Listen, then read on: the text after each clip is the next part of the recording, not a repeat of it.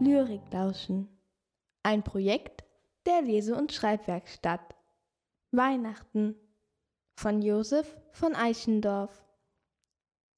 Markt und Straßen stehen verlassen. Still erleuchtet jedes Haus. Sinnend geh ich durch die Gassen. Alles sieht so festlich aus. An den Fenstern haben Frauen buntes Spielzeug fromm geschmückt.